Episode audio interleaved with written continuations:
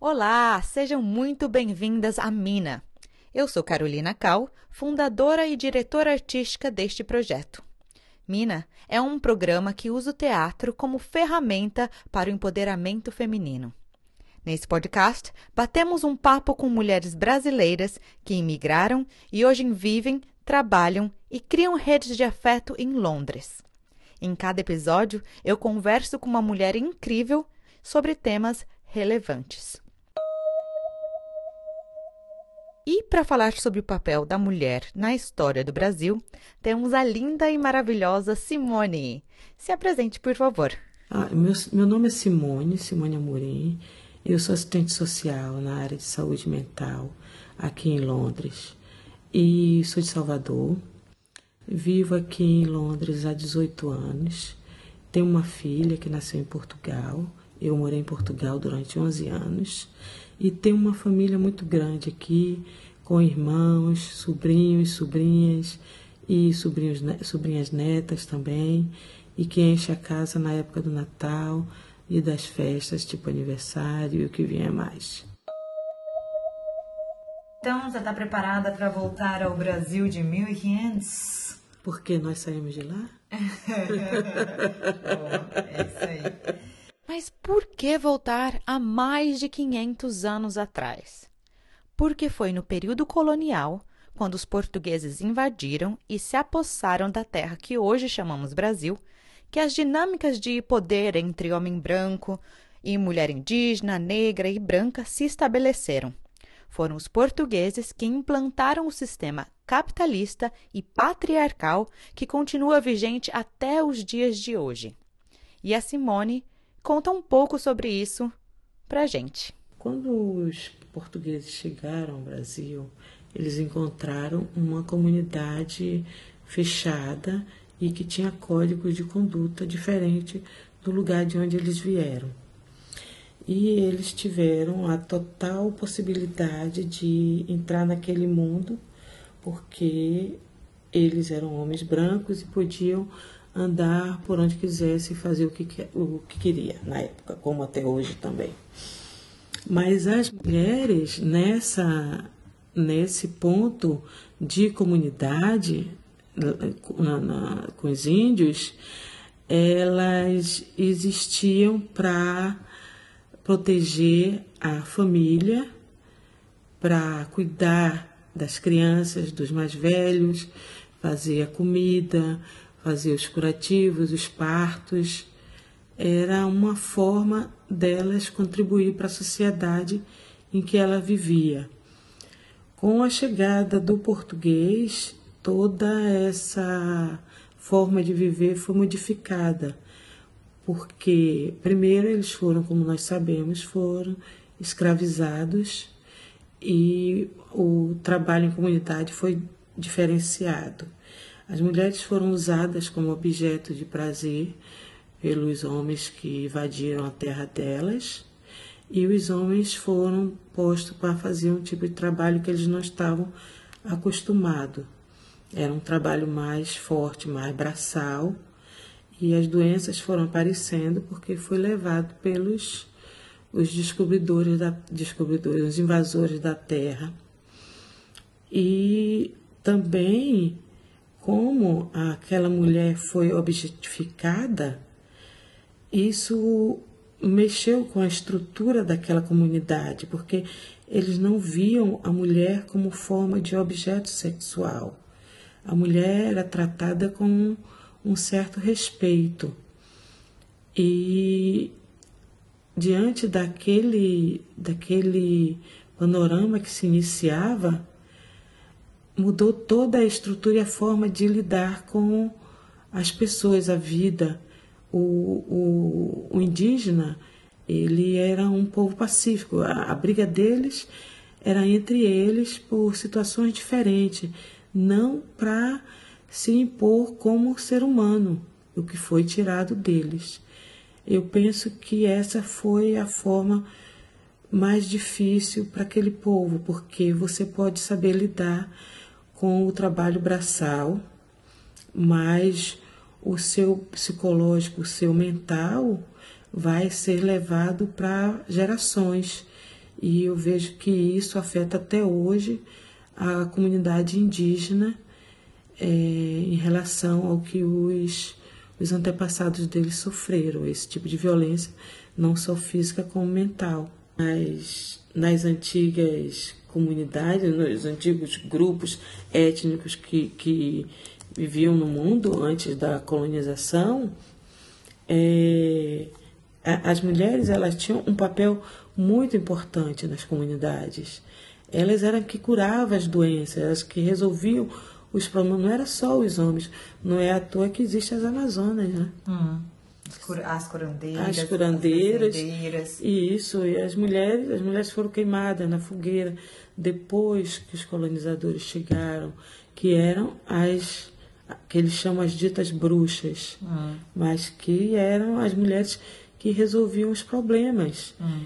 Quando você fala da relação da, de trabalho das mulheres e dos homens indígenas, é, nós vemos que os homens saíam para caçar, trazer o alimento. As mulheres também faziam isso. Hum. As mulheres também caçavam, ah, dependia do tipo de caça delas, mas elas também caçavam. Resumindo, elas faziam da, é, jornada dupla, hum. como até hoje nós também fazemos jornada duplas. Sim. O feminismo comunitário ele, ele diz é, né, que com a chegada dos invasores, dos colonizadores, o hum. corpo da mulher também é colonizado, que né, quando a mulher pertence à terra, né, se a vida dela depende da terra, de plantar, de colher, né, desse contato espiritual também, né, com, com a natureza, quando o, o colonizador chega, ele não só se apropria da terra, mas também do corpo da mulher, né? É a luta pelo, pelo território em si e a luta pela dignidade do corpo, né? Porque o corpo é sagrado. A relação que as pessoas tinham eram de respeito, não de forma animalesca, como o invasor leva esse contato corpo a corpo, homem a homem, mulher a mulher, homem a mulher. Uhum. Quando o invasor chega nesse território e que ele vê que as pessoas tratam da natureza, ele já impõe a religião dele e acha que aquela forma de, de lidar com o, o, a natureza não é conivente com a forma que ele vai colocar aquele povo. O que é que ele começa a fazer? Ele começa a destruir toda a forma de religiosidade que aquele povo tem, o tratamento que tem homem e natureza, a junção que eles dão hum. ao mundo. Sim. É, é, é, é, a capitalização dos recursos é, naturais, né? O que até então era, era um, um, um pertencimento, um parte né, da dinâmica de vida, de religiosidade, de alimento, da comunidade passa a, a ter valor né, depois que o invasor chegou. E junto com isso, como você disse, eles implementam uma religião, uma religião que não é, é do povo local e também um sistema, né, o sistema econômico capitalista, mas um sistema social que é o patriarcado, né, colocando é, é, os homens, principalmente os homens brancos, né, é, em uma posição acima das mulheres. E como você disse também, né, a mulher vira propriedade é, do homem. Né? A mulher passa a ser objeto de desejo, ela só está ali para é, servir. servir os desejos do homem. Quando começa a escravidão é, africana no Brasil, é porque eles não queriam mais usar a força do, do indígena para. Eles tinham um projeto né, de, de, de economia, eles queriam civilizar aquele país, não é? Quando o, o indígena que sofreu das doenças que o colonizador levou, não foi só as guerras que dizimou as comunidades, foram as doenças também. Aquele povo era protegido, não tinha contato com outras doenças e o colonizador levou para lá e como já não tinha mão de obra para poder é, pôr em prática o projeto econômico que eles tinham, eles começaram a captar os negros, que foi aí que eles começaram a levar os negros de, de África para o Brasil, para poder fazer o trabalho deles. Eles dizem que os, os índios eles eram preguiçosos. Os índios eram preguiçosos porque o índio vivia no habitat deles, eles não pensavam ir para lugar nenhum e usurpar nada de ninguém. Por isso que eles viam os índios como os preguiçosos, como eles viam os negros também como preguiçosos. E como eu sempre falo, de, da forma como o, as pessoas falam do, do baiano, o baiano é preguiçoso. O baiano é preguiçoso porque se você é arrancado da sua terra, da sua cultura, e você é levado para fazer um trabalho desumano, o seu psicológico está todo afetado. Então, qualquer coisa que é imposta a você, você trata aquilo como a pior atividade e a última atividade que você tem em sua vida. Por isso que os portugueses resolveram levar os negros para o Brasil para fazer o trabalho que os indígenas se recusavam, ou já não podia mais, ou não tinha mais indígena para fazer. Hum, e nessa vinda dos africanos, é, qual era então a, fu a função né, da mulher? Porque se a gente fala da mulher indígena, a mulher indígena foi usada como Objeto de prazer, né? Objeto né? de prazer e de troca. E de Porque troca, também é. existia é, as tribos indígenas hum. para melhorarem né, é, de vida de acordo com esse novo sistema que, que estava sendo implantado, ofereciam as mulheres indígenas Sim. para o colono em troca é, de benesses, é. Exato. Uhum. Então, como se deu então com a chegada é, dos africanos dos no africanos, Brasil? Pensando na, na, na mulher, no papel dessa sociedade. Então, a mulher é levada para o Brasil na forma de escrava, como nós já sabemos, para cuidar da casa, para também ser objeto sexual, mais animalizado do que a indígena, porque nessa altura do campeonato o negro ele não tem alma. A mulher negra é levada para poder fazer trabalho braçal, trabalhar na lavoura, trabalhar a parte, parte pesada. Depois elas vão para casa para poder cuidar da casa, dos filhos desses homens e procriar também é, mais escravos, porque tem que ter isso é uma máquina. Essas mulheres ficam grávidas também dos, dos senhores de engenho ou dos porque são todos os usurpadores e elas têm os filhos deles e elas pensam que tendo os filhos dele ela vai ficar livre ou o filho vai ficar livre. Pelo contrário, cria-se ódio, o ódio da, da sinhazinha, que sabe que aquele filho é do marido dela. E não só isso, o ódio pela mulher negra, pelo filho, e ela ser obrigada a entregar o filho dela para aquela negra amamentar, e ela não permitir que aquela negra amamente o filho dela, Quantas crianças negras morreram de inanição, porque a mãe não tinha condições de dar leite materno ao filho, porque tinha que amamentar o filho do patrão. Hum. O Gilberto Freire, que é um, um, dos estudiosos do período colonial uhum. e escreveu aquele livro super famoso, Casa Grande Senzala, que super problemático, né? Uhum. Mas no livro ele diz que a mulher branca é para casar, a mulata é para fuder e a negra para trabalhar. Levando em consideração que a gente não fala mulata e você pode explicar por quê?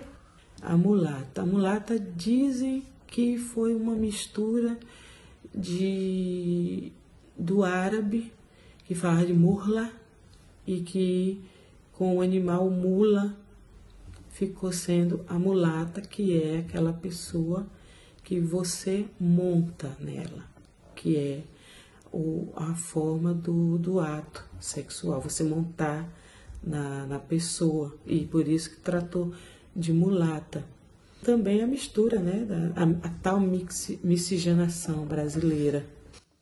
E quando você se refere que a branca é para casar, isso até hoje existe. A gente vê na solidão da mulher, da mulher negra. Quanto mais escuro a cor da pele, menos relacionamento você tem, relacionamento estável ou não. Você tem uma dificuldade de se relacionar com os homens por causa da cor da sua pele. Às vezes ela nem percebe que os relacionamentos dela não vão para frente por causa disso. E elas começam a se questionar por que que certas pessoas têm relacionamentos ou relacionamento duradouro e ela não. A mulher branca, ela é o cartão de visita. A mulata, no caso a morena, ela faz a propaganda do país, uhum. porque é a cor do, do pecado. A negra, ela está sempre à parte. E a indígena não existe. Uhum. O, o movimento das mulheres está crescendo muito, mesmo e conjuntamente com o movimento da mulher negra. Porque quando a gente fala de briga por igualdade, temos que lembrar muito bem que a igualdade que a mulher branca, quando ela foi para a rua brigar pelos direitos dela, ela não estava pensando na mulher negra. Mas hoje em dia há muita mulher branca que está do lado dessa luta da mulher negra. Claro que ela não vai falar da dor, porque ela não sabe o que é isso. É que nem homem falar de menstruação. Homem não menstrua, homem não pare. Hum. Então ele não pode falar. Apesar de que as leis são feitas por eles, ditas por eles, mas não são sentidas por ele. Então as mulheres brancas elas estão indo também de braços dados com a mulher negra na luta contra essa desgraça do mundo que é o racismo. Quando você começa a tratar o outro pela cor, acabou todo o tipo de humanidade que há em você. É sinal de que você não, há, não trata o outro da mesma forma que você gostaria de ser tratado. A mulher branca brasileira, de classe média, porque essa mulher, ela perpetua a escravidão. É essa mulher que põe a mulher negra dentro da casa dela e para dar direito ao trabalho, mas que não é dignificado. Ao mesmo tempo, essa mulher ela vai para a rua levantar bandeiras e ela esquece que ela entregou a casa dela e o bem mais precioso que ela tem, que é o filho dela. Aquela mulher que ela desumaniza para poder perpetuar o que os ancestrais dela fizeram. Hum. Fazendo isso, ela não vê nem o perigo que ela corre. Por isso que eu digo, mulher brasileira é uma mulher extremamente corajosa. Hum. Ela perpetua a, a desumanização da outra. E não adianta ir para a rua levantar bandeira se você dentro de casa não está fazendo o dever dela. Você não faz o dever de casa, de que adianta? E você? Está fazendo o seu dever de casa? Refletindo seus privilégios, dialogando e ouvindo minas de diferentes raças, classes e localidades do Brasil? E está valorizando o trabalho de outras minas? Elogiando a beleza e as atitudes? É fundamental entender que nós mulheres só estaremos livres da violência de gênero, seja ela emocional, econômica ou física, se todas nós nos unirmos, respeitarmos e lutarmos juntas. Assim, não repetimos e perpetuamos os erros do passado. Muito obrigada, Simone, pela conversa honesta e necessária. Muito obrigado, fico muito feliz de você estar tá fazendo esse trabalho que vai trazer muitos frutos, Carol. Eu que agradeço demais. Muito o obrigada. O seu tempo, a sua o seu conhecimento. Muito obrigada por compartilhar comigo e com tantas outras mulheres que vão ouvir e aprender com você. Muito obrigada. Obrigada a vocês. E se você quer saber mais sobre nossos projetos, siga Mina Migrants in Action no Instagram, Twitter e Facebook. A música que você escuta aqui é de Alba Cabral gravada pela banda Tom Z.